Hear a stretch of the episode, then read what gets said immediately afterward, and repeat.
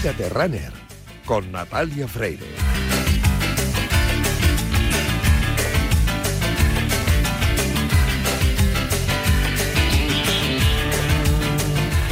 Este próximo domingo 23 de abril se celebra la edición cuadragésima tercera de la Maratón de Londres.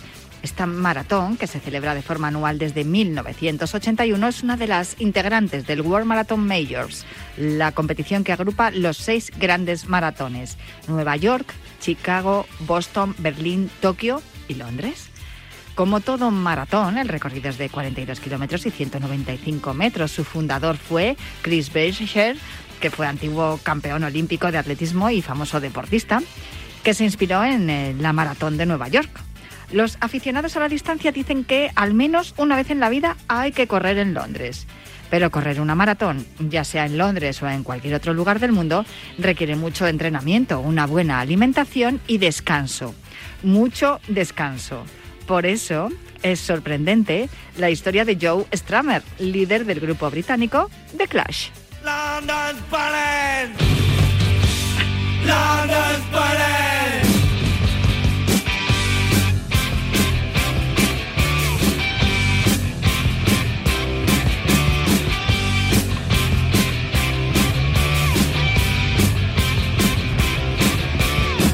Parece ser que Stramer de niño fue campeón de campo a través y siempre le gustó correr, pero la maratón era su asignatura pendiente. Así que cuando en 1981 se celebró la primera edición de la maratón de Londres, él y su novia Gaby Salter decidieron salir y correr como los cientos de londinenses que lo hicieron aquel día, solo que lo hicieron sin dorsal y no quedó muy claro si Stramer completó la distancia o paró a tomarse una cerveza y cogió un bus para llegar a la meta como hizo su novia, aunque ella afirma que le vio llegar corriendo y agotado en meta. Un año después, encontrándose los dos en París, también corrieron esa maratón de 1982 en la capital francesa. Pero igual que la anterior, lo hicieron sin dorsal, así que no hay forma de saber si realmente completaron la carrera o no. Sin embargo, sí está acreditado que Joe Stramer finalizara la tercera maratón, la de Londres en 1983, porque en esta sí se inscribió, corrió por una buena causa, concretamente la investigación de la leucemia, y muchos medios de comunicación se hicieron eco de su participación. De aquel día hay unas icónicas fotografías realizadas por el prestigioso fotógrafo Steve Rapport, que le fue siguiendo desde la salida hasta la meta que cruzó exhausto, en un respetable tiempo de 4 horas y 13 minutos. Algunos años después, Stramer contó en un documental que las tres maratones las corrió bien hidratado, porque la noche anterior a la carrera se bebió 10 pintas de cerveza. Es evidente que para correr una maratón hay que eh, hidratarse bien, y Joe Stramer pensó que la cerveza era un buen agente hidratante, pero eran los 80 y hace 40 años no existía Cuídate con Janela Clavo y tampoco existía Cuídate Runner y no le pudimos dar los consejos que os damos aquí. Así que si estáis pensando correr una maratón, os recomendamos entrenar y preparar esa distancia al menos un año y medio antes de enfrentaros a ello por primera vez y que no imitéis a Joe Stramer. Y por eso cada viernes te decimos Cuídate Runner.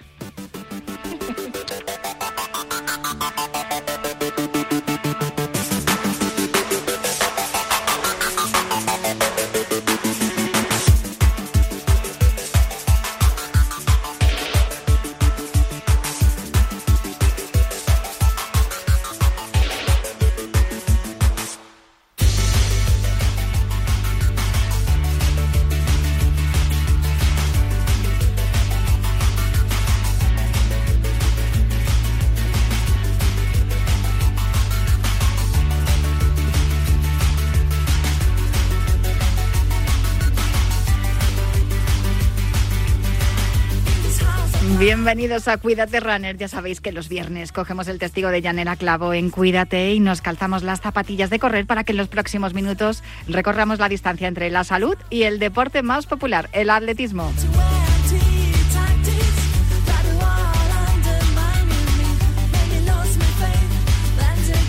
Os recuerdo que nuestro correo electrónico sigue siendo elultimorunner.gmail.com. Os recuerdo también la cuenta de Twitter, arroba elultimorunner. Y también os recuerdo que disponéis de un podcast en todas las plataformas de audio por si queréis volver a escuchar o tomar nota de todo lo que os contemos en los próximos minutos.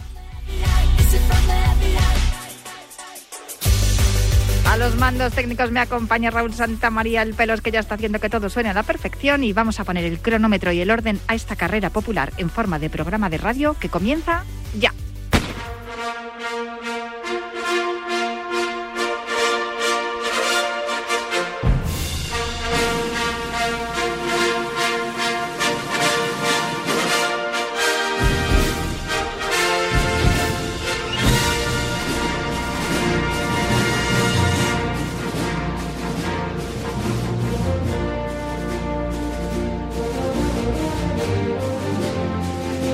Iñaki Serrano ha tomado los mandos técnicos en este instante y además tiene ah, de copiloto a Cristina Blanco, con lo cual hoy vamos sobre ruedas. O sea, esto ya, vamos, eh, va a ir de maravilla. Y si el- eh, al otro lado del teléfono, en este caso de la línea, tengo a Juan Carlos Higuero, pues yo, ¿qué, se- qué más se puede pedir en esta vida? Juan Carlos, ¿cómo estás? Hola, muy buenas Natalia, fenomenal.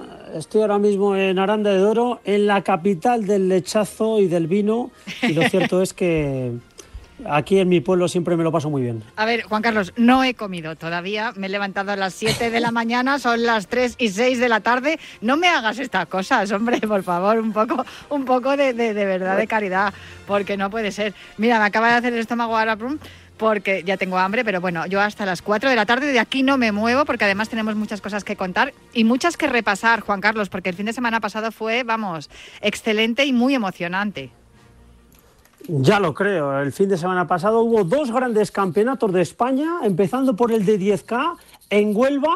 Ya tenemos nuevos campeones de España en categoría femenina, ganó la asturiana Paulo Herrero, segunda también la asturiana Isabel Barreiro y tercera Laura Luengo. Y en categoría masculina el triunfo fue para Jesús Ramos, que se convierte en el único atleta español de todos los tiempos en ganar dos títulos de campeón de España de 10K. Segundo fue Yago Rojo y tercero Chiqui Pérez. Vaya nombres, además estuvimos hablando de ellos en la prueba, eh, Juan Carlos, lo de Paula es algo tremendo, ¿eh? Ya eh, recién llegada, sí, como ya. quien dice, hablamos con ella también aquí en sintonía de, de Cuídate Runner, nos la pudiste además eh, eh, poner al, mi- al micro tú, tú mismo, y ciertamente cuando hablamos con ella la primera vez, yo eh, la veía, la veía muy, muy lanzada, pero claro, está demostrando que la confianza que, que- que parecía tener cuando hablamos con ella tenía fundamento. Sí, sí, además tiene las cosas clarísimas. Como bien dices, Natalia, lleva apenas 6-7 meses en el atletismo de élite. Sí que es cierto que ella viene del triatlón, toca el segmento del atletismo, pero claro, coger lo que es el nudo del atletismo, el, oficio tan pronto, se ha convertido en la plusmarquista española del año, se ha convertido en la campeona de España de 10K, repito, con tan solo 7 meses en el atletismo de alto nivel. Es una auténtica pasada lo que está haciendo esta chica, que tiene la mira puesta en los Juegos Olímpicos de París 2024 y como siga a este nivel, creo que lo va a conseguir. Sí, sin duda. Y, bueno, y además yo creo que eh, teniendo las rivales que tiene, porque Isabel Barreiro también le plantó cara y sin duda teniendo, teniendo las, las rivales que, que tiene al lado en esa distancia y, yo creo que eso también implica, ¿no? Tú me lo dirás que tú eres, tú has competido, tú eres atleta de élite. Si tienes a los mejores cerca, parece que rindes mejor, ¿no? Porque te picas más, no hay mucha camaradería en el atletismo, pero sí, siempre es cierto que quieres ganarle al que sabes que es el mejor. Totalmente, la competitividad les hace crecer mucho eh, en el término de los atletas, ¿no? En esas competencias, eh, las contendientes y los contendientes, pues en ese sentido lo saben y mientras más nivel eh, haya en- entre los atletas participantes, mucho mejor para todos, ¿no? Te hace crecer mucho más y es importante que en España haya buena competitividad para que los atletas sigan creciendo, que es lo deseable por todos, efectivamente. Oye, mm, además del Campeonato de España de 10K, tuvimos también Campeonato de España de Maratón. La estuvimos hablando aquí en la previa, hablamos con Javi Guerra, nos dijo que, no iba buscando la mínima para el Mundial, que en realidad lo que él quería era el título de campeón de España. Lo consiguió y qué cerquita se quedó allí en Zaragoza de lograr también la mínima, las dos cosas. Sí, la verdad que un Javi Guerra, que como bien dices, va lanzadísimos. Es que el 10 de noviembre cumple 40 años, ¿eh? y a sus 39 años está firmando unos números de ensueño. Recordad que hizo 29-23 en los 10K de Laredo. La semana pasada, el domingo, el sábado por la tarde concretamente, en Zaragoza, con un vendaval, hizo 2 horas 11, se proclamó campeón de España, cuarto título de campeón de España de hecho, es el único atleta español de siempre en conseguir un título campeón de España desde el primero al último que haya pasado 10 años. Una locura lo de, lo de Javi Guerra, que eh, yo hablando con él a micrófono cerrado, Natalia, decirte que está pensando en los Juegos Olímpicos, ¿eh? y yo creo que, que lo puede conseguir. Eh, el 10 de noviembre, repito, cumple 40 años, pero él está ocecado en que quiere ser olímpico con 40 años en la prueba de maratón y yo creo que está más cerca de lejos de conseguirlo. No sería el primer eh, español ni el primer olímpico que compite y a gran nivel en la prueba de maratón. Ya lo hizo Ayat Landasen en, en, los Juegos de Tokio. Yo creo que, y lo hemos comentado también muchas veces, ahora mismo Javi Guerra está corriendo casi mejor que cuando tenía 30 años y, y sin duda eh, pues eh, puede, puede conseguir ese objetivo si se lo plantea teniendo en cuenta cómo es y conociéndole, desde luego eh, le va a poner muy difícil al seleccionador la elección de los hombres que vayan a ir a, a París. Hablando de selección y de... Mm, y de Mundial, al día siguiente uh -huh. de, de, celebrarse este Campeonato de España de Maratón en Zaragoza el, el pasado domingo y que, que, fue coronado Javi Guerra como, como, Bueno, Irene Pelayo también, que tenemos que decir que Irene Pelayo también ha sido campeona sí. de España con 43 años y que también es destacable, sin duda, porque además es una mujer que siempre rinde. Da igual la edad que tenga, mm, porque es que rinde siempre. Ves 43 y yo pienso, no, serán 34, pero no, son 43. Es, es, una locura, ¿eh? lo de la cántabra Irene Pelayo consigue su primer título de campeona de España maratón con 33 años, una atleta, bueno, pues que tiene, lleva el ADN eh, en su, lo que es la competitividad, el esfuerzo, el sacrificio, lleva toda una vida al servicio del atletismo y fíjate que a sus 43 años quizás esta, este sea el mayor logro de su carrera deportiva. O sea, vamos, un auténtico ejemplo, lo de la cántabra Irene Pelayo. Nunca es tarde si la dicha es buena. Eh, pero te estaba comentando que al día siguiente de la maratón, el, el pasado lunes, ya teníamos los nombres de, de, las, de mm. los maratonianos que van a estar en el Campeonato del Mundo de Budapest este verano.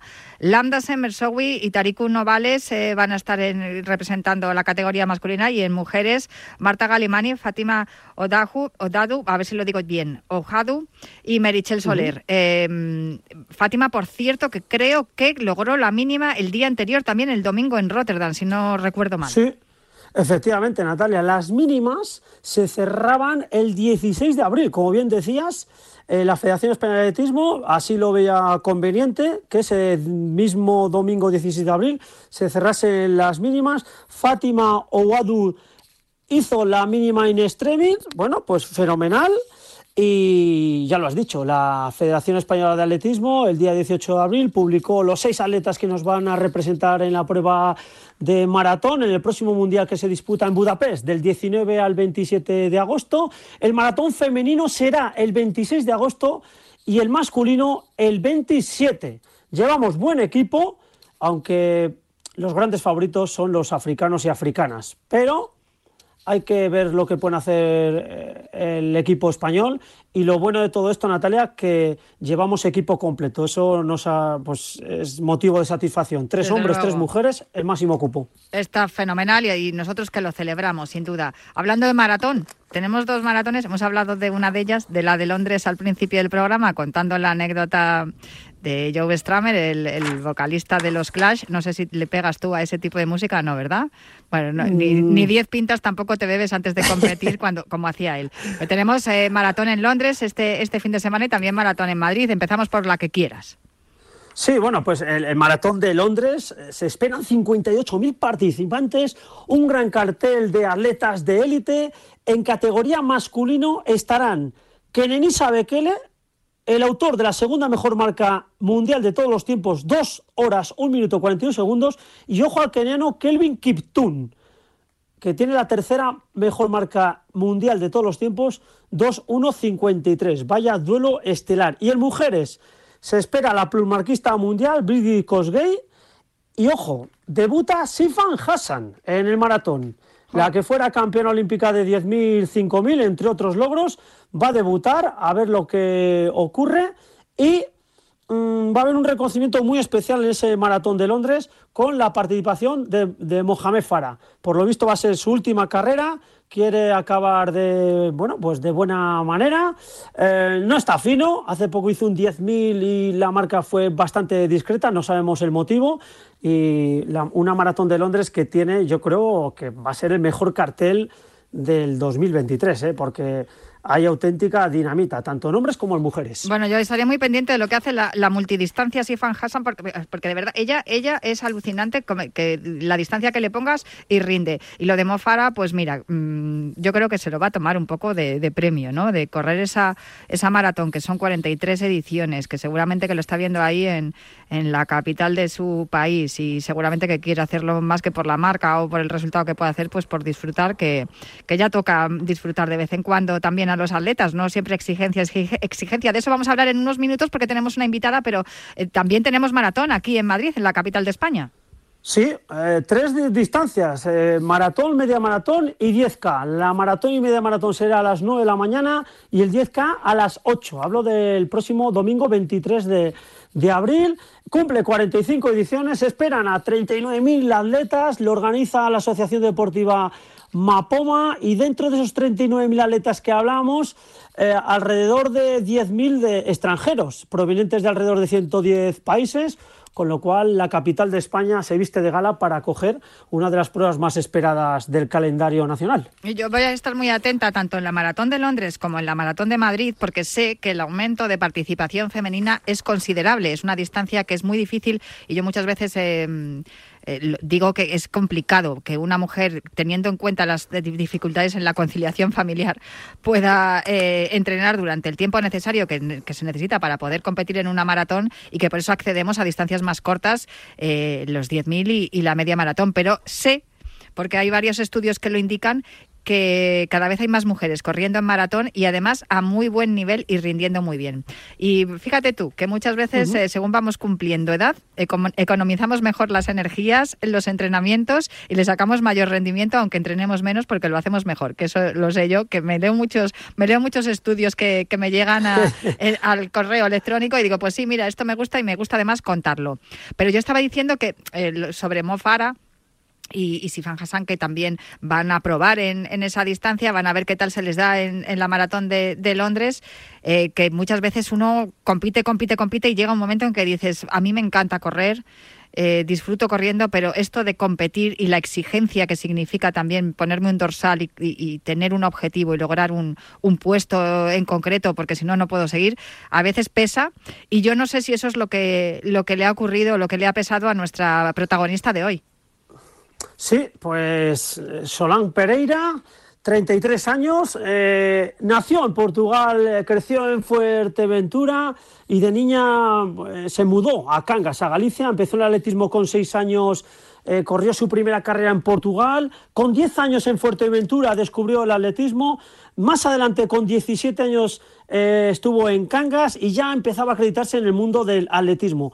Además es una chica con la cabeza muy bien amueblada, ya que siempre ha compaginado lo académico con lo deportivo, de hecho es licenciada en INEF, en categoría sub-23 empezó a ganar títulos de campeona de España en atletismo, tanto en 1500 como en 3000, en el plano nacional como absoluta, seis títulos de campeona de España, cinco en 1500, uno en 3000, eh, ha, ha dejado grandes registros en 802.3, en 1504.6, en 3000 pista abierta 8.55. Decir también que es la auténtica reina de las millas de campeonato de España, con ocho títulos. Yo no sé si eso lo va a conseguir alguien alguna vez, porque es una auténtica locura. A nivel internacional también está acreditada, finalista en el europeo del 2016. Ganó eh, los Juegos Iberoamericanos en 2018 y en 2022. Tiene una medalla de oro en el europeo de cross relevo mixto 2018 y además es una atleta generosa en el esfuerzo, una atleta de club, siempre que se le requería al, club en el Valencia Terra y Mar, eh, iba a las jornadas Campeonato de España de club en la prueba. Y Natalia, eh, hace unos días, el pasado 7 de abril concretamente, Soli Pereira anunciaba en sus redes sociales su retirada del atletismo de la alta competición. Eh, ha dejado bueno, huella, una atleta fabulosa. También en ese comunicado pues recordaba a sus técnicos que le habían entrenado. Lo que hemos dicho, su trayectoria ha sido eh, fantástica y bueno, ya está aquí con nosotros en el programa Cuídate Runner en los micrófonos de Radio Marca. Soli Pereira. Solange, muy buenas tardes, ¿cómo estás? Hola, muy buenas tardes. Muy bien. Oye, viendo tu historial, viendo, viendo todo tu palmarés, lo que ha dicho Juan Carlos, ocho veces campeona de la milla, yo creo que no va a haber, o si alguna mujer consigue eh, pues eh, poder batir ese, ese récord, va, va a costar mucho porque va a ser difícil. Tienes 33 años, en realidad, por favor, cuéntanos por qué te retiras, porque yo creo que mm, sigues siendo un atleta, un atleta que, que- eficiente, ¿no? Y que puede dar buenos resultados. Supongo que lo has madurado mucho. Ya hace un año que hablamos contigo y, nos contaste que en- incluso habías llegado hasta, hasta a odiar tu deporte, y que decías, pues es que no, no me está motivando. Encontraste la motivación en, en aumentando la distancia en la que tú eras especialista en 1500. Pero este año, ¿qué ha pasado para que definitivamente decidas eh, colgar las zapatillas? Bueno, pues no sé, no, no ha pasado nada malo, pero, pero sí que es verdad que bueno, pues llega una edad en la que tienes más inquietudes fuera del atletismo que dentro de él y, y bueno, pues es eso, que no, no tengo la misma ilusión y creo que no estoy dispuesta ya a sacrificar lo que sacrificaba para, o, o esforzarme lo que me esforzaba para rendir. Y llega un punto en el que pues haces los entrenamientos por rutina más que por la motivación que puedas tener y bueno, pues te empiezas a plantear si es un buen momento para dejarlo. Y, y bueno, creo que ahora mismo era el mejor momento. Eh, el cuerpo me lo pedía y la cabeza sobre todo también. Entonces, eh, nada, pues creo que a día de hoy estoy orgullosa de, de haber tomado esa decisión y estoy contenta. Y a empezar una nueva vida. Eh, Supongo que cuando uno toma esta decisión es porque realmente también tienes una salida, ¿no? ¿Hay algo que tienes ahí que a lo que te estás dedicando ahora especialmente que te está ofreciendo esa motivación que ya no te ofrece el atletismo de competición? No, realmente no, no tenía nada. Ni, a ver, sí que hay algo ahora mismo, pero no, no tenía nada. Eh, de hecho, fue una decisión que tomé de un día para otro. Eh, en un entrenamiento justo, en mi cabeza, pues lo me vino la, la, el planteamiento ese de dejarlo y lo valoré, lo valoré con mi familia, lo valoré con, con mi entorno más cercano, con mi entrenador y demás. Y realmente yo creo que le saco más partido dejarlo a, a mantenerme, porque al final pues no estaba disfrutando, no a ver, no era, ya no era el atletismo, no es el atletismo que yo conocí, es muy diferente, eh, cada vez mucho más difícil poder ser internacional, poder lograr a nivel económico sobrevivir a esto, porque y yo soy dentro de, del atletismo soy una de las más afortunadas porque soy corredora, pero realmente no ni siquiera a nivel eh, de beneficios salía salía me salía positivo, entonces eh, llega un momento que dices, jolín, estás sacrificando todo. Eh, eh, muchas cosas que has dejado que, que forma parte de esto, porque al final los atletas somos conscientes de que forma parte de esto, pero realmente no, ya no estaba disfrutando como, como hace años, entonces creo que era el momento idóneo y, bueno, pues ahora sí que hay una propuesta de trabajo y por eso también estoy ilusionada y bueno, pues a esperar que voy a cruzar dedos, no voy a decir nada alto, pero vamos. Que, No, no, que se dispersa la energía, sí, eso es verdad. No, si hay algo ahí en ciernes, vamos a dejarlo ahí que se que vaya que vaya macerando, ¿no? Y que se vaya haciendo grande y que luego vaya saliendo y espero que nos lo cuentes eh, cuando estés preparada. Me, llama mucho la atención eso que dices que lo decides de un día para otro, porque claro, llevas toda la vida corriendo y, y al final, pues bueno, imagino que, que lo- como nos has contado, lo valoras con tu entrenador, con tu familia, con tu gente y, lo decides así. Muchas veces uno necesita marcharse para luego desear volver. Te lo digo porque no sería la primera vez que vemos a algún atleta que, que deja de competir y luego vuelve más fuerte y consigue y consigue retos. Bueno, la propia Ruth Bate lo, lo hizo Sí. tal cual. Eh, no vamos, no te voy a preguntar ahora por eso, pero eh, te- ¿has pensado también que eso, eh, a lo mejor, el tomarte un año sabático también podría ser, o lo valoraste en algún momento? A ver, realmente fue de un día para otro, pero esto ya venía ya llevaba unos cuantos años eh, rodando la cabeza la posibilidad de dejarlo. Obviamente ya vas cumpliendo, vas cumpliendo años, ya te haces más mayor, ya, ya era la más veterana de, de muchas competiciones, incluso de mi equipo, parece mentira.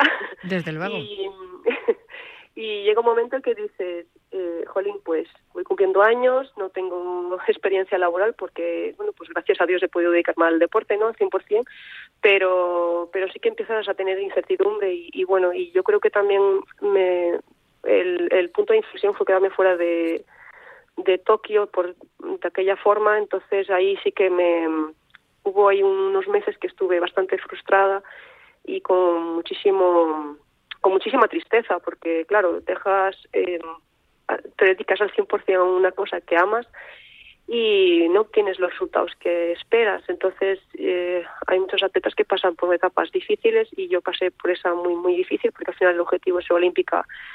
Era mi gran sueño, no se va a poder cumplir, pero bueno, que he disfrutado de muchas otras competiciones y, y bueno, he tenido, pues creo que mi carrera deportiva no, no, no pudo tener queja, ha sido algo increíble y, y me llevó grandes alegrías.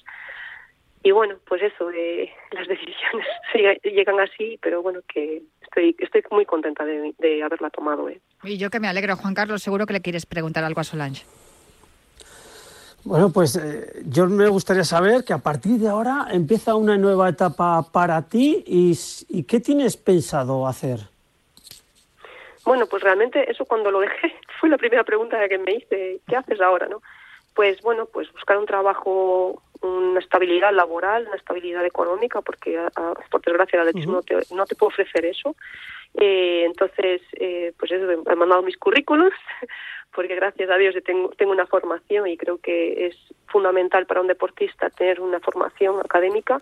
Eh, en los tiempos que corren, por desgracia, no te puedes dedicar al 100% a un deporte, a menos que seas élite mundial. Y ahora mismo en España, pues no, no se puede vivir del atletismo, a menos que seas una gran estrella y yo creo que formación académica es fundamental y para que los compañeros que se decidan retirarse en un futuro pues no se encuentren perdidos eh, que igualmente se van a sentir un poco perdidos porque yo yo con formación académica no sabía dónde enfocar mi, mi futuro pero bueno creo que va a estar vinculado con el deporte. Eh, estamos cruzando dedos.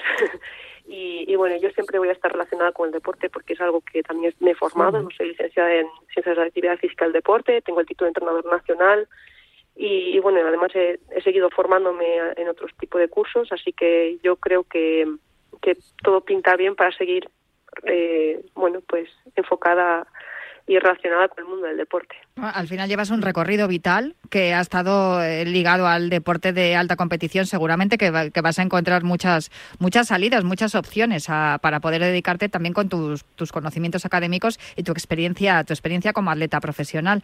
Yo estoy convencida de que, de que el trabajo que realizas a partir de ahora va a ser muy valioso pero también, eh, fíjate, mmm, me empiezo a plantear, eh, tienes el curso de entrenadora, ¿te has planteado también eh, organizar algún grupo de entrenamiento? Bueno, nunca, no voy a decir que no, yo estoy dispuesta a todo, ¿no? Pero bueno, con calma, vamos poco a poco. Vale, vale. Yo no, yo no me cierro puertas, obviamente, pero bueno, que, que sí, que pinta todo muy bonito cuando acabas la carrera deportiva y dicen, ah, Colín, que no te va a contratar, ¿no? Pues uh, vivimos un poco engañados. eh, ser deportista no te abre tantas puertas. Eh, mucha gente pues busca eso, experiencia laboral y, claro, por desgracia no la tenemos nosotros. no Con una persona que se dedica al 100% a entrenar y a vivir de esto, pues no, no acaba, acabas sin tener experiencia. Es verdad que el deporte te da muchísimas habilidades y muchísimas... Eh, bueno, pues eh, valores y, y, y, y herramientas que mucha gente no puede tener, no tiene porque no ha vivido ciertas cosas que hemos vivido nosotros. Pero claro, eh, llega la hora de hacer un currículum y a mí me ha pasado que no sabes ni siquiera cómo expresarlo en un papel y, y eso, bueno, pues necesitas un orientador y que te ayuden a, hacerlo. Yo gracias a Dios he podido tener pues varias amistades que me han ayudado, eh, mi familia, mi hermana me ha ayudado mucho y bueno, pues enfocar un, un currículum eh, enfocado a eso, a buscar un trabajo relacionado con, con lo mío, primero tener pensado realmente dónde vas a enfocarlo. Y bueno, pues eso, hay que buscar ayuda, que muchas veces eh, por orgullo, por, por querer hacerlo todo tú, porque no quieres ayuda, eh, se cierra una muchas puertas y no busca ayuda, pero hay que buscar ayuda. Bueno, dicen que cuando se cierran una puerta se abre otra. ¿Con qué te quedas? Es la última pregunta que, que te hacemos. ¿Con qué te quedas de todo de toda tu experiencia como atleta profesional? Uf, me, queda- me quedo con muchas cosas. Al final el atletismo me ha dado me ha dado una vida realmente. Y entonces pues me quedo con cosas muy bonitas y sobre todo con las personas que me llevo porque eh, mis compañeros, eh, me llevo muchos compañeros guays, muy, muy buena, gente muy buena que se ha sac- sacrificado también para, para obtener bueno pues objetivos y, y- logros y esa gente pues va a quedar ahí para siempre, eso lo tengo claro. Bueno, yo estoy convencida, Juan Carlos, que mucha gente también se va a quedar con Solange Pereira. Yo me quedo porque es una de, ya sabes que es una de mis favoritas, la reina de la milla, y ha sido un placer, de verdad, el verte correr. Espero que podamos verte también ligada al atletismo en, en otras facetas. Estaremos muy atentos a todo lo que hagas y de verdad que muchísimas gracias por atendernos aquí en Cuídate Runner. Que te vaya muy bien, Solange. Muchísimas gracias. Pues Juan, Juan Carlos, no, desde luego, eh, yo, yo sé que Solange Pereira, desde luego, era, era Sí. una de las, de las favoritas siempre, de, de las tuyas y de las mías, y bueno, pues a, a mí me da un poquito de pena que se Así- vaya. No, vamos a ver, porque no descartamos que vuelva en algún momento, 33 No. años, a mí me parece que todavía es joven, pero eh, Sí. bueno, hay que respetar las decisiones. Sí, además ha sido una gran referencia en el 1500, en la milla.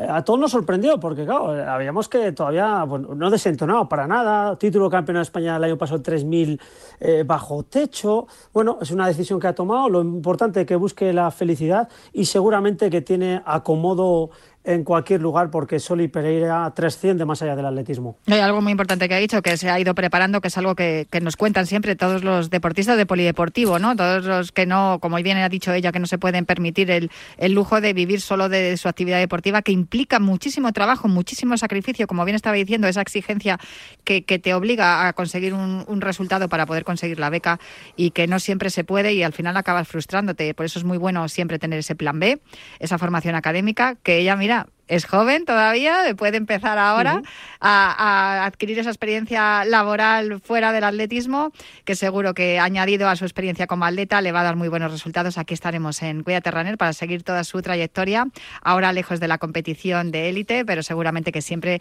ligada al atletismo. Pues Juan Carlos Higuero, muchísimas gracias por acompañarme un viernes más, por traernos a, Sí. esta, a esta protagonista y- y te mando un beso muy fuerte. Sea, Natalia, una última cosa. Antes, cuando he hablado de Mofara, he dicho que se retira. Todavía no lo tiene claro, ¿eh? Eh, se rumorea que se retira, pero no, no se sabe si se va a retirar todavía o no. Mohamed Farah en la maratón de Londres. No, no, seguramente que va a ir a disfrutar y eh, todavía nos queda. Cuando lo anuncie oficialmente nos lo cuentas tú. Ok. Venga, un beso Fantástico. grande. Un abrazo. Hacemos una Abrazo, paradita. buen fin de semana. Igualmente para el habituallamiento y seguimos. ¡Corre,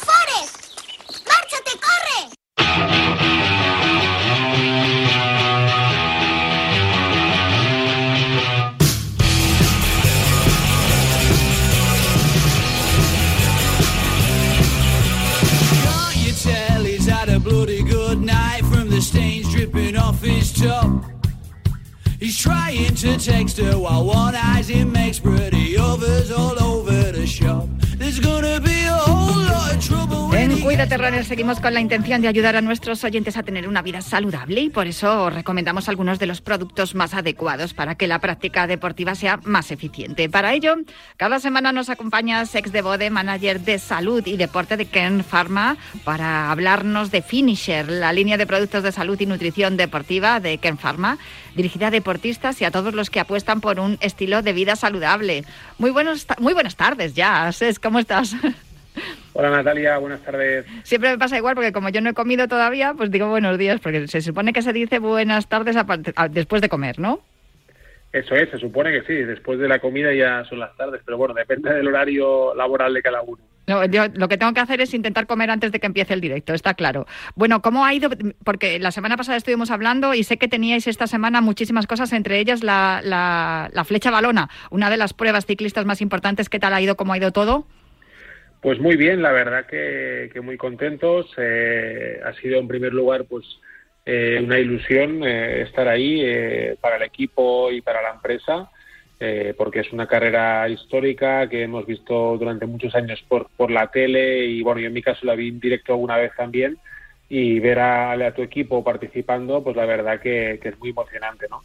pero luego el rendimiento ha sido espectacular. El equipo estuvo eh, la fuga del día eh, con, Raúl García eh, compitiendo muy bien.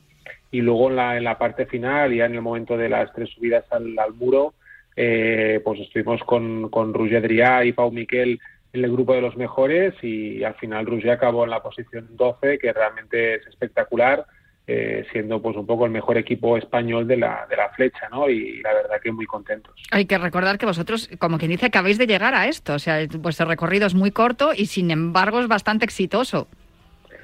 Sí, bueno, eh, vamos paso a paso, ¿no? Eh, la verdad que, que, el inicio no fue fácil porque coincidió con, con la pandemia en, nuestro primer año de, de, vida, ¿no? Digamos, del equipo y realmente el 2022 fue un poco el primer año eh, más o menos normal, aunque todavía hubo eh, olas y picos de COVID y, afectó mucho al, proyecto y al ciclismo general. Y este año 2023 pues lo estamos afrontando con, mucha ilusión, ¿no? de, poder un poco desarrollar todo el proyecto eh, deportivo y el proyecto también un poco, digamos, comunicativo, ¿no? del trabajo que hacemos equipo y empresa eh, pues hacerlo con normalidad, ¿no? Que, ahora ya pues lo, valoramos mucho después de tres años con, muchos problemas por, todo lo que se estaba viviendo. La flecha balona le vamos a poner un calificativo de notable sobresaliente, yo diría, vamos, casi casi sobresaliente, pero vamos, vientos como vais, seguro que podéis aspirar a mucho más el año que viene, pero es que esta semana no acaba aquí, es que tenemos la, la Lieja Bastón y, también es este fin de semana y me imagino que también estéis de preparativos y locos perdidos ahora mismo.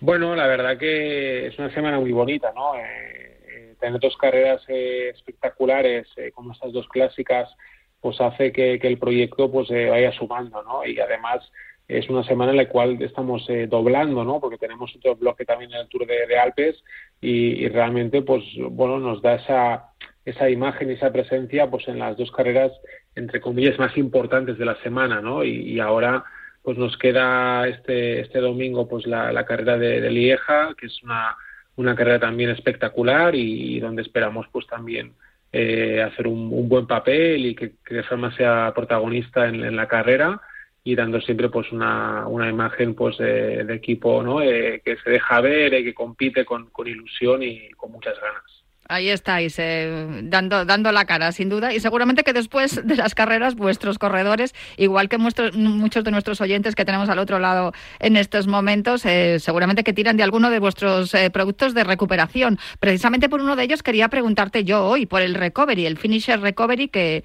que se aconseja para tomar después del ejercicio. Sí, a ver, vamos a matizarlo porque en el caso del running sí que está más enfocado como recuperador eh, porque al final es un, es un producto para mezclar y, con agua y tomarlo al acabar el ejercicio, porque nos aporta una, una fórmula muy completa con, hidratos de carbono, con, vitaminas, con aminoácidos, eh, también con picnogenol, que es un extracto de pino para reducir las agujetas. Pero decía lo de matizar, porque en el caso del ciclismo se podría llevar en el bidón también, y de hecho se lleva en el bidón eh, en, muchos ciclistas profesionales y amateurs, para ir bebiendo durante la, carrera, ¿no? Eh, como isotónico, digamos. Por lo tanto, según el deporte, eh, es un recuperador, pero también tiene un papel importante como isotónico, pues en larga distancia, en deportes que nos permita eh, beber del bidón. Sin duda, me parece bien la matización, pero también hay que recordar que muchos de los corredores, sobre todo los que han tenido alguna lesión, como es mi caso, o que sí que les gusta preparar, eh, hacer entrenamientos cruzados, pues eh, pueden utilizar el, recovery cuando vayan entrenando en bici y luego, pues cuando, cuando salgan a entrenar corriendo, pues sí que lo pueden tomar después. Eh, hay algo que, me ha gustado mucho del, del recovery y es que las mm, Ahí las, contiene vitaminas B6 y B12 que contribuyen al metabolismo energético normal y ayudan a disminuir el cansancio y la fatiga. Esto significa que, lo de las agujetas, que me ha encantado también lo que has dicho, esto significa que está probado que si lo tomas tienes menos agujetas o sientes menos cansancio. Bueno, yo creo que, las vitaminas B6 y B12, como has comentado, pues al final tienen estos eh, claims, estos mensajes autorizados, porque hay estudios eh, que validan, ¿no? Eh, que, son vitaminas muy importantes para reducir el cansancio y la fatiga, ¿no? En el caso de las agujetas eh, tenemos también el ingrediente picnogenol que he comentado antes, mm. que es un ingrediente que se, está hecho de extracto de pino y que aquí pues también tenemos evidencias científicas que reducen las agujetas, ¿no? tomándolo después de la actividad física. Por lo tanto, eh, es un producto que, como decía antes, eh, en caso de recuperación está pues, eh, planteado pues, para salidas pues de, una hora, hora y media de, running, pero claro, es verdad que hoy en día tenemos cada vez más larga distancia, pero también, como comentabas tú, Natalia, pues en, deportes y entrenamientos que se puede tomar, ¿no? También durante la actividad. Por lo tanto, yo creo que, que al final un poco la clave es ver la duración del entrenamiento o de la competición y si vamos a hacer pues más de hora y cuarto, hora y media, lo podemos tomar también durante la actividad sin ningún problema. O sea que sobre todo recomendado si tenemos entrenamientos de a partir de una hora o una hora y media, que normalmente eso es lo habitual. O sea que si entrenamos, si entrenamos menos, desde luego igual estamos entrenando poco. Pues si entrenamos una hora sería recuperado, digamos. Si más de una hora, pues se puede tomar durante y después. Perfecto, pues tomo nota de ello, del finisher recovery, para recuperarnos y para no sentir esas agujetas que sentimos después del entrenamiento y, y además eso, que podemos tomarlo mientras vamos en bici o si vamos corriendo, pues una vez que ya paremos, que, acabe el entrenamiento, lo podemos tomar. Y bueno, yo a mí me gustaría que nuestros oyentes nos escribieran también y nos contaran qué, es lo que están experimentando, como te voy contando yo cuando voy probando cosas y te voy diciendo lo que me va pasando y lo que, lo que voy sintiendo, que desde luego esto funciona. Pues que vaya muy bien en, la Lieja SESC, que, hagáis un papel mínimo como, como el de la flecha balona. Y, y hablamos la semana que viene y me lo cuentas. Fenomenal, Natalia. Muchas gracias.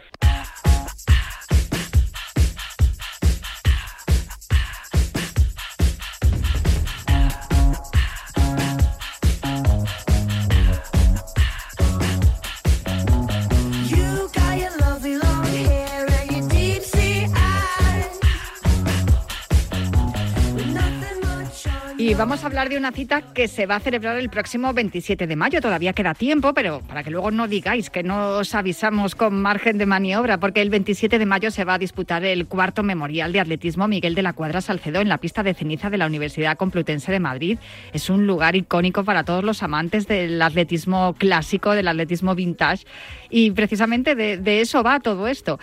Eh, no es la primera vez que se celebra, ya os digo que esta es la cuarta edición de este Memorial de Atletismo Miguel de la Cuadra Salcedo. Y para hablar con dos de las personas que más saben sobre esto y dos de las personas que organizan eh, este, este memorial, eh, no me podían faltar, desde luego, ninguno de los dos. no sabía cuál llamar, porque yo creo que todas las veces anteriores he hablado con, con Miguel Calvo, pero José Luis Hernández de la Federación me dijo, llama también a Alex, que, que ellos son los que más saben de todo esto. Así que eso es lo que he hecho.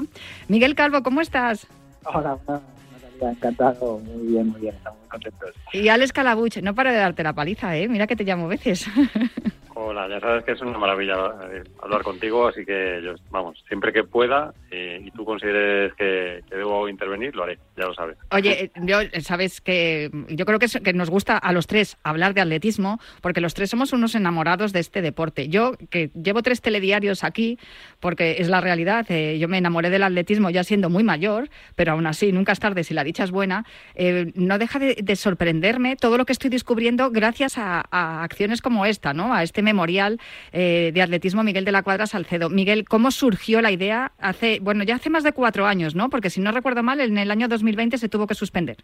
Sí, exacto. En 2020 y 2021 ha habido dos años que no lo pudimos celebrar por la pandemia, porque sobre todo es una gran fiesta, una fiesta una pista de ceniza que decías en ese lugar tan icónico.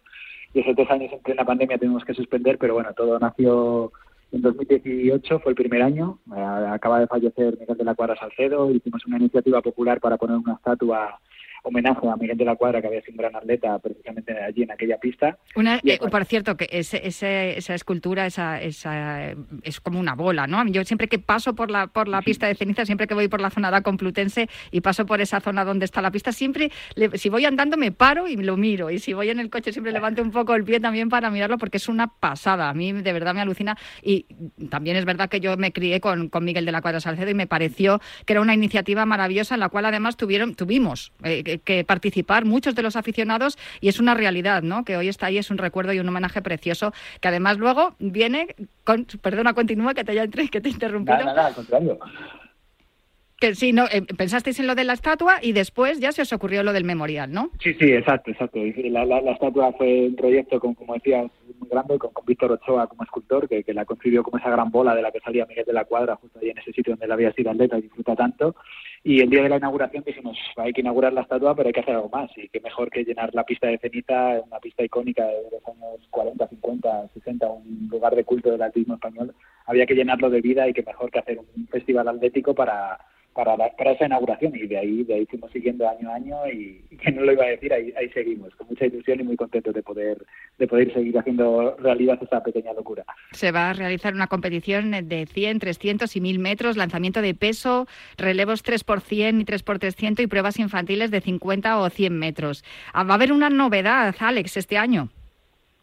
Sí, sí, este año hay una prueba de, de mil metros marcha con el nombre de Jesús Ángel García Bragado. El, bueno, ya sabéis, el atleta que ha sido ocho veces olímpico y que es toda una institución del atletismo no solo en nuestro país, sino a nivel obviamente mundial. Y bueno, pues, eh, si todo va como, como pre- pretendemos, pues allí también se congregarán bastantes figuras de, de todos los tiempos de, de la marcha atlética de nuestro país y el propio Jesús Ángel García Bragado Chuso, pues también estará con nosotros. Así que bueno, siempre cada año hay unos detallitos nuevos y creemos que también pues la inclusión de esta prueba pues le va, le va a dar un poco de, de aliciente extra al evento. Algo de vintage tiene porque también va a haber otra otra novedad, ¿no, Miguel? Un intento de récord en la pista de 800 metros y también una exhibición de lanzamiento de barra vasca que a mí eso me flipa. porque no, no, porque es verdad que una de las cosas que, que, que han salido por- o han destacado siempre cuando se habla de Miguel de la Cuadra Salcedo, es, Salcedo fue- era la forma de lanzar la jabalina. Sí exacto el, el- ese famoso estilo español que, que empezó a dar vueltas con la jabalina lanzar la- lanzando más récord más, más lejos que nadie en aquel momento con aquel lanzamiento y él había aprendido gracias a lo que era el, estilo clásico de lanzamiento de barra vasca entonces es algo que teníamos mucha ilusión llevamos muchos años detrás de ello y por fin este año parece que, vamos a poder hacer realidad también y, hacer esa exhibición justamente en aquel sitio donde, donde Miguel aprendió a lanzar y donde tanto lanzaba en sus, en sus competiciones. Desde el- sí, perdona, Miguel. Sí, No, no, Miguel. unido, como decías, a, a- a ese intento de récord, que también es algo que estamos persiguiendo, un intento de récord de 800 metros femenino de la pista y con, todo lo que ello va, va a englobar, de, de que teníamos muchas ganas de, de, de ponerlo también sobre el mantel. Desde el 27 de marzo están abiertas las inscripciones en la plataforma Deporticket. ¿Qué es lo que se va a encontrar la gente que se inscriba, Alex? Bueno, a ver, sobre todo mucho cariño, ¿no? Porque esta prueba eh, no tiene patrocinadores ni pretende tenerlos. eh, mm, todo el mundo va a ser tratado por igual, tendrán su medallita al finalizar, que, que como el año pasado, pues según terminan las pruebas se les cuelga a cada uno la medalla, eh, pues con eso, con todo el cariño, ¿no? No, no- no hay grandes cosas, pero pero sí que se van a encontrar algo que no van a que no van a poder eh, disfrutar en otro lugar. Primero el marco, ¿no? La vieja pista de ceniza que data del año 1931 y que, y que tanto queremos conservar y, y mantener en el tiempo. Y luego ese ambiente, pues, mm, en el que van a convivir diferentes generaciones, ¿no? Y es la oportunidad de ver a, a- a antiguas glorias, ¿no? De, nuestro de nuestro atletismo, de- no solo atletas, ¿no? Entrenadores, técnicos, gente que ha estado en, en diferentes estratos de- del mundo del atletismo y, y bueno que yo creo que todo el mundo va a poder disfrutar de, de esa pista de saber lo que es de- lo que es correr en, en ceniza. Eh, personas que nunca han lanzado peso por ejemplo pues les invitamos a que a que aparte de correr pues apunten eh, por ejemplo al lanzamiento de peso no y, y digan bueno a ver cuánto puedo lanzar yo no a ver cuánto pesa la bola no para empezar que Mm, que no se te caiga en los pies no que parece fácil pero pero no, no, lo es. no lo es. y, y bueno, y que los niños también puedan disfrutar, que, con esas pruebas de 50, 100 y 300 metros, pues, pues sea un poco el, pistoletazo de salida también para que algunos eh, chavales se enganchen a, al atletismo.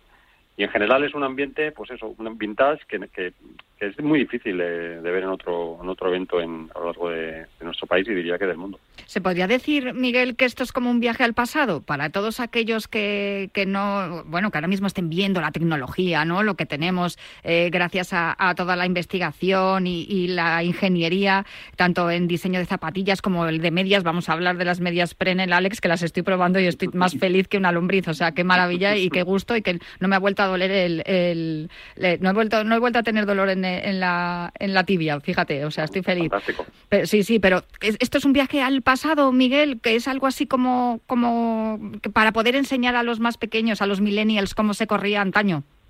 Sí, totalmente. De, de- de hecho, muchas veces lo hemos planteado, bueno, desde el principio lo planteamos así, como recuperar la pista, volver a una escena de la película de Carros de Fuego, prácticamente, donde los atletas cavaban su propio agujero para la salida en, en la, en la ceniza, como, como se hace aquí. Claro que Y no había tacos, claro.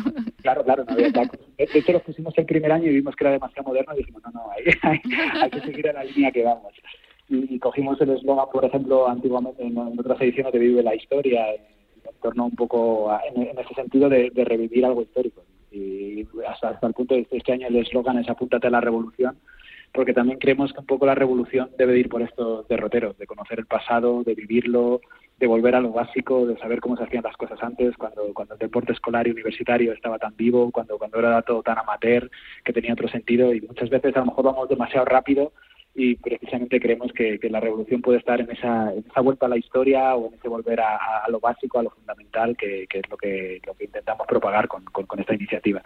Sí, pero una cosa no quita la otra, porque como bien me habéis contado, va a haber un, va a haber un intento de récord en la pista de, de 800 metros femeninos. ¿Por qué femeninos, Alex?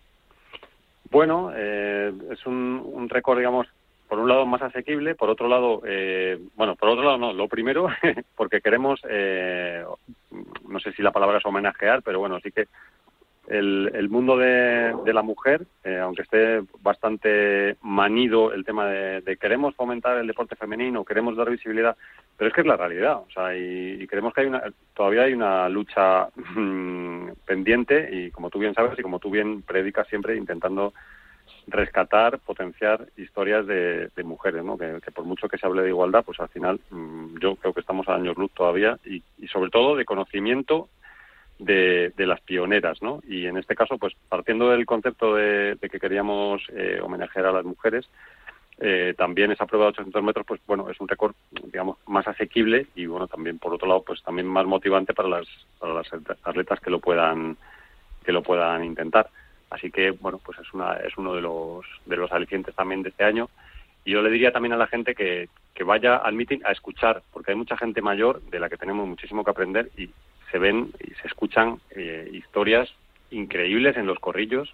Eh, vamos, es que nosotros mismos que llevamos muchos años en esto nos seguimos asombrando de las cosas que se siguen contando de, de- de historias antiguas, ¿no? De cómo se practicaba el deporte que, que tan diferente y tan parecido es, pero que en muchas cosas ha cambiado una barbaridad. Bueno, nos quedan algunas semanas hasta el 27 de mayo, pero vamos a estar muy pendiente y seguramente que cuando se esté acercando la fecha os voy a tener que volver a molestar. Y lo que sí que es recordar que las inscripciones son en la plataforma de Porticket, el cuarto Memorial de Atletismo Miguel de la Cuadra Salcedo 2023. Allí vais a estar también vosotros. Se puede ir como el año pasado con las yumas y eso. Podemos llevar zapatillas vintage, el que las tenga, que no las tenga cuarteadas, o camisetas de algodón y, y los rockies. Sí, de, de- de- de- hecho es lo que proponemos y lo que invi- invitamos a todo el mundo. Hay pocos premios, más allá de las medallas conmemorativas que las hacemos cada año únicas, como decía Alex antes, el único premio que damos es precisamente a los, a los mejores vestuarios vintage, a, a quien se atreva a llevar todo el material antiguo que tenga, a ir vestido. De hecho, dentro de esa fiesta que comentaba Alex, yo creo que es muy, muy bonito y muy divertido ver cómo, cómo los atletas acuden vestidos como, como si hubieran salido de una escena de una película antigua o de esos años 50, años 60. Es, es, es algo que, que está muy implícito en lo que buscamos. Maravilloso, yo ya te lo digo, no somos viejos, somos clásicos, como dice, dice un- una canción. Que muchísimas gracias a los dos, Alex Calabuche, director de la revista Corredor, y Miguel Calvo, de la Asociación de Estadistas. A ver si lo digo bien, Miguel. La Asociación de Estadísticos del Atletismo, ¿es así? Exacto, correcto, Vale, correcto. vale, muchas perfecto. gracias a ti. Es un placer y muchas gracias por estar siempre tan, tan pendientes y con tanto cariño para, para este hueco al romanticismo. Muchas gracias. Me encanta, un hueco al romanticismo. El 27 de mayo, en la pista de ceniza de la Universidad Complutense de Madrid. Las inscripciones en Deporticket. Un abrazo muy fuerte, compañeros. Un abrazo grande. Gracias, un abrazo.